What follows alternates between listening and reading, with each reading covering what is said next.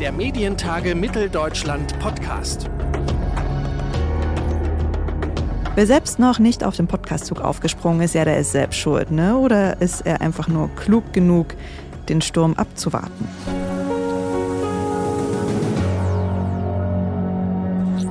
Herzlich willkommen zum Medientage Mitteldeutschland Podcast. Wir stellen hier die wichtigen Fragen in Sachen Medien. Mein Name ist Theresa Nehm und mich fasziniert wirklich, wie viele Firmen inzwischen Podcasts produzieren, wie viele Ausschreibungen es für neue Formate gibt. Geführt fragen wir uns ja seit zwei Jahren, ob wir den Podcast Peak jetzt erreicht haben oder nicht. Und wir haben mit jemandem über die Peak-Frage gesprochen, der seit Anfang an die Podcast-Entwicklung beobachtet hat, mit Stefan Zilch.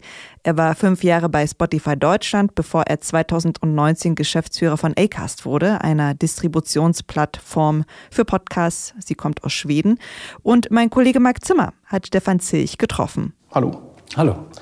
Ja, Peak Podcast, das ist also der Punkt, an dem der Podcast halb seinen Höhepunkt äh, erreicht hat. Der war hier bei den Medientagen Mitteldeutschland auch immer wieder Thema. Wenn man Sie fragt, ist der wahrscheinlich noch längst nicht erreicht, oder? Richtig, ja.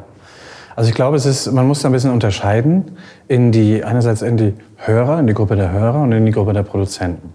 Also ich glaube, dass ähm, wir, die wir irgendwie Radio gehört haben, früher Hörspiele gehört haben, Hörbücher hören, hören war für uns immer interessant. Also insofern, äh, das war schon immer sehr, sehr wichtiger Content. Ne? Also das, der erfolgreichste gesprochene Content aus Deutschland äh, sind die drei Fragezeichen. Die machen das seit über 30 Jahren und Generationen sind damit aufgewachsen, hören das immer noch. Ähm, also insofern, das ist nicht neu, das ist kein Hype. Was sicherlich ein Trend ist, dass einfach, und das ist immer so, wenn sich Produktionsbedingungen, Kosten, Zugang, Technologien, ähm, Devices und so weiter, wenn sich das ändert, dass wir auf der Angebotsseite, also auf der Produzentenseite natürlich einen Trend haben. Weil ich habe eigentlich, wenn ich alle Inhalte, Formen vergleiche, die man so sehen und hören kann, ist das wahrscheinlich der am, am günstigsten zu produzierende Content und sehr, sehr einfach zu distribuieren in die ganze Welt. Also da sehen wir äh, mit Sicherheit einen Trend, dass da natürlich viele ja, davon partizipieren wollen. Das Interessante ist eigentlich, dass der Podcast sämtliche Mediengrenzen sprengt, weil es wird auch hier auf der Veranstaltung klingt das immer so ein bisschen, als wäre das so eine Zweitverwertung für Radio. Ähm, und wir werden ganz, ganz andere Industrien sehen, die in Podcasts investieren werden. Ähm, und das werden nicht nur Radio- oder eben News-Angebote oder Verlage sein, ähm, sondern da werden ganz neue Player kommen. Insofern ist das noch gar nicht erschöpft und der größte Podcast-Markt der Welt ist China und dort ist es äh, das größte Segment Bildung. Dort gehen, machen Leute Unikurse, Seminare ähm, über Podcasts, die dann kostenpflichtig sind. Ne? Also insofern ist es hier noch, da sind wir noch ganz weit entfernt. Sie selber sind ja auch von Spotify, das zwar Podcasts anbietet, aber doch immer noch eine Musikplattform ist, erstrangig zu einer reinen Podcast-Plattform gewechselt. Ist das auch ein persönliches Bekenntnis zu dem Medium? Ja, also grundsätzlich finde ich das natürlich super spannend. Also ich bin selber Nutzer und für mich äh, als Nutzer ist es, ähm, bin ich nicht der typische Nutzer, der jetzt die Top 10 Podcasts hört, sondern ich nutze das als für, für ich sage jetzt mal so Nischen. Ne? Also ich bin Fan von amerikanischer Basketball zum Beispiel so und da habe ich den, den Inhalt bekomme ich hier gar nicht. So, da müsste ich irgendwie sämtliche Blogs oder sowas alles durchlesen. Also ich glaube, dass zum Beispiel auch Podcast eine riesen Chance ähm, darstellen. Für Special Interest würde man das nennen, sozusagen in der, in der Mediensprache. Ich kenne Menschen, die hören Podcasts für Angler, für französische Rotweine oder bei mir ist es eben die amerikanische Basketballliga. Das ist alles, was, was ich ansonsten in Deutschland in der Medienlandschaft nicht finden würde. Also insofern, da macht sich nochmal ein ganz neues Feld auf. Aber Sie haben Nische angesprochen. Wird denn Podcast als Medium selbst auch immer ein Nischenmedium bleiben? Nein, als also die Podcasts selbst nicht. Aber ich denke schon, einfach durch den viel einfacheren Zugang und, und die Kosten, dass es ein sehr, sehr fragmentiertes äh, Medium sein wird, wie ich eben schon angesprochen habe. Es wird, natürlich wird man Podcasts haben wie Schulz und Böhmermann, die mit Abstand der größte Podcast in Deutschland sind und sicherlich das Medium auch für viele ähm, Nutzer ein bisschen ja, aufgemacht haben und vorbereitet haben.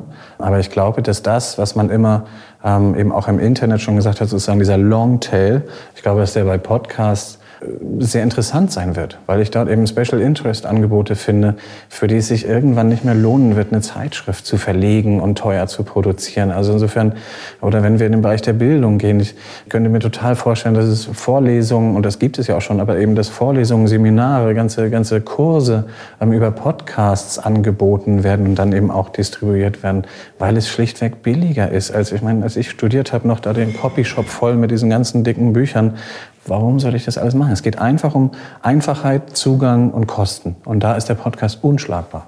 Es wird ja auch eine Menge investiert gerade. Ähm, Spotify zum Beispiel, ihr Ex-Arbeitgeber, hat äh, für Aufsehen gesorgt mit dem Kauf von Gimlet Media. Wie werden sich die Podcasts denn für die Unternehmen, die die produzieren, in Zukunft rechnen?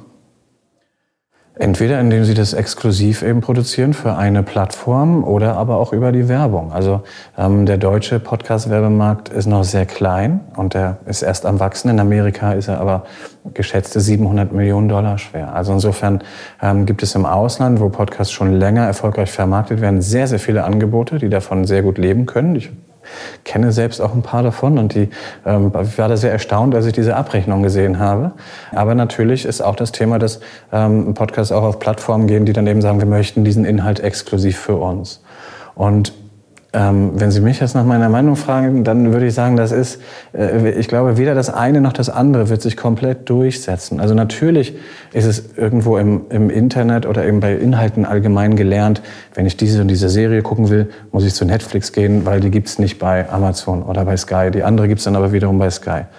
Andererseits, wenn die Produkte damit so nutzerunfreundlich werden, dass, ich sage jetzt mal ein anderes Beispiel, ich ein Fußballspiel am Freitag nur mit einem Eurosport-Player sehen kann, am Samstag nur mit einem Sky-Abo und am Sonntag nur mit einem DAZN-Abo, also wo wir sozusagen wieder in eine in eine Ära abdriften, wo äh, Inhalte gewindowed werden oder exklusiv irgendwo versteckt werden und auf einmal brauche ich drei Abos, um einfach nur Fußball zu sehen, dann wird es schwierig, weil dann nutzen, dann werden die Nutzer wieder das machen, was sie früher gemacht haben, das war Piraterie. Nicht für Inhalte zu bezahlen, sondern sie umsonst zu klauen, aber nicht, weil sie irgendwie fünf Euro sparen wollen, sondern weil es schlichtweg zu kompliziert geworden ist, diese Inhalte auf all diesen Plattformen zu konsumieren. Also deswegen, da muss man gucken, dass man da eine Balance schafft zwischen Natürlich wollen sich Streaming-Anbieter alle Arten von Plattformen mit exklusiven Inhalten differenzieren und Nutzer damit auf ihre Plattform holen.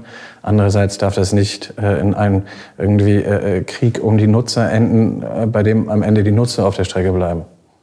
Jetzt äh, professionalisiert sich die Podcast-Szene ja so ein bisschen. Es ist aber wenn man es negativ ausdrücken will, gibt es auch noch viele amateurhafte Podcasts. Wenn man es positiv ausdrücken will, kann man sagen, da ist noch Bewegung, da ist noch ein bisschen Rock'n'Roll in der Podcast-Branche. Wird das denn noch lange so bleiben oder wird das auch ich hoffe, ja. Ich hoffe. Weil es ist, ich, ich mag amateurhafte Podcasts, weil für mich geht es wirklich um den Inhalt. Ich brauche da keinen kein Medienprofi und ähm, sondern es geht darin, wie viel, wie kennt er sich aus. Also, also insofern mit meinem Basketball-Podcast ist es zum Beispiel so, das klingt wirklich, als würden die es in der Küche irgendwie am, am Küchentisch aufnehmen. Das stört mich überhaupt nicht, weil die Jungs solche Ahnung haben und das so gut analysieren. Und ich weiß von Freunden, die andere Podcasts hören, wo es auch nicht darum geht, dass das jetzt alles so klingen muss wie Radio, um Gottes Willen. Also ich brauche ja nicht 20 Jingles Videos ähm, und irgendwelche äh, äh, Trailer und so weiter, sondern ähm, der Podcast ist eigentlich eine, eine Demokratisierung, äh, wie ich Inhalte verbreiten kann. Insofern habe ich mit amateurhaften Podcasts gar kein Problem. Solange die, die Nutzer die Inhalte gut finden, finde ich das kein Problem. Klar, wenn das jetzt irgendwie ein teuer produziertes Format ist oder das ist ein Bezahl-Podcast, dann habe ich gewisse Erwartungen daran. Aber ansonsten, das, dem, das demokratisiert sich. Das ist so ein bisschen die alte Denke. Im Prinzip haben wir das ja schon auf YouTube einmal durch. Ne? Also wo jedes große Medienunternehmen, die Fernsehsender gesagt haben, kein Mensch interessiert sich für irgendwelche Videos, die irgendwelche Kids zu Hause irgendwie mit der Handykamera drehen. Und ähm, es kam dann doch anders. Mhm sag mal, Szene oder das Angebot ist ja relativ divers, das haben Sie schon angesprochen. Sehen Sie denn einen Bereich, der gerade noch unterrepräsentiert ist? Oder Sie, welche Trends erwarten Sie da noch? In welche Richtung Total. wird das noch gehen? Ja, also ich sage mal ein Beispiel. Ähm, wenn heute ähm, über die Monetarisierung gesprochen wird, dann wird natürlich, dann geht es immer um das Thema Werbekunden. Was ich glaube, ist, dass sozusagen jede Organisation, die in irgendeiner Weise Zielgruppen hat und, und äh, Nutzer anspricht, also natürlich Unternehmen, aber auch andere Organisationen, eine Universität, jeder, der, der, der Menschen anspricht, wird meiner Meinung nach einen Podcast haben. Also ich wüsste nicht, warum nicht, weil es ist viel einfacher zu produzieren als eine Website, viel einfacher zu bauen als eine App, äh, viel einfacher zu betreuen als ein Facebook, YouTube, Instagram-Profil.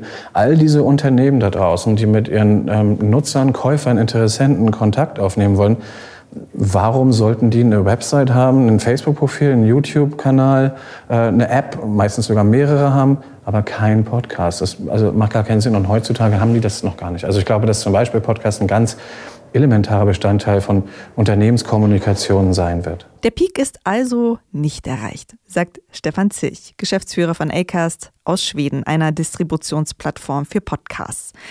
Podcasts werden auch bei dem Medientage Mitteldeutschland 2020 in Leipzig ein Dauerbrenner sein. Am 13. und 14. Mai treffen sich da Medienmacherinnen und Macher und diskutieren unter anderem über Podcasts, natürlich, über Distributionswege oder auch über Medienrechte. Und es gibt noch Early Bird Tickets, aber nur noch für ein paar wenige Tage. Also zugreifen unter medientage-mitteldeutschland.de. Der Medientage Mitteldeutschland Podcast.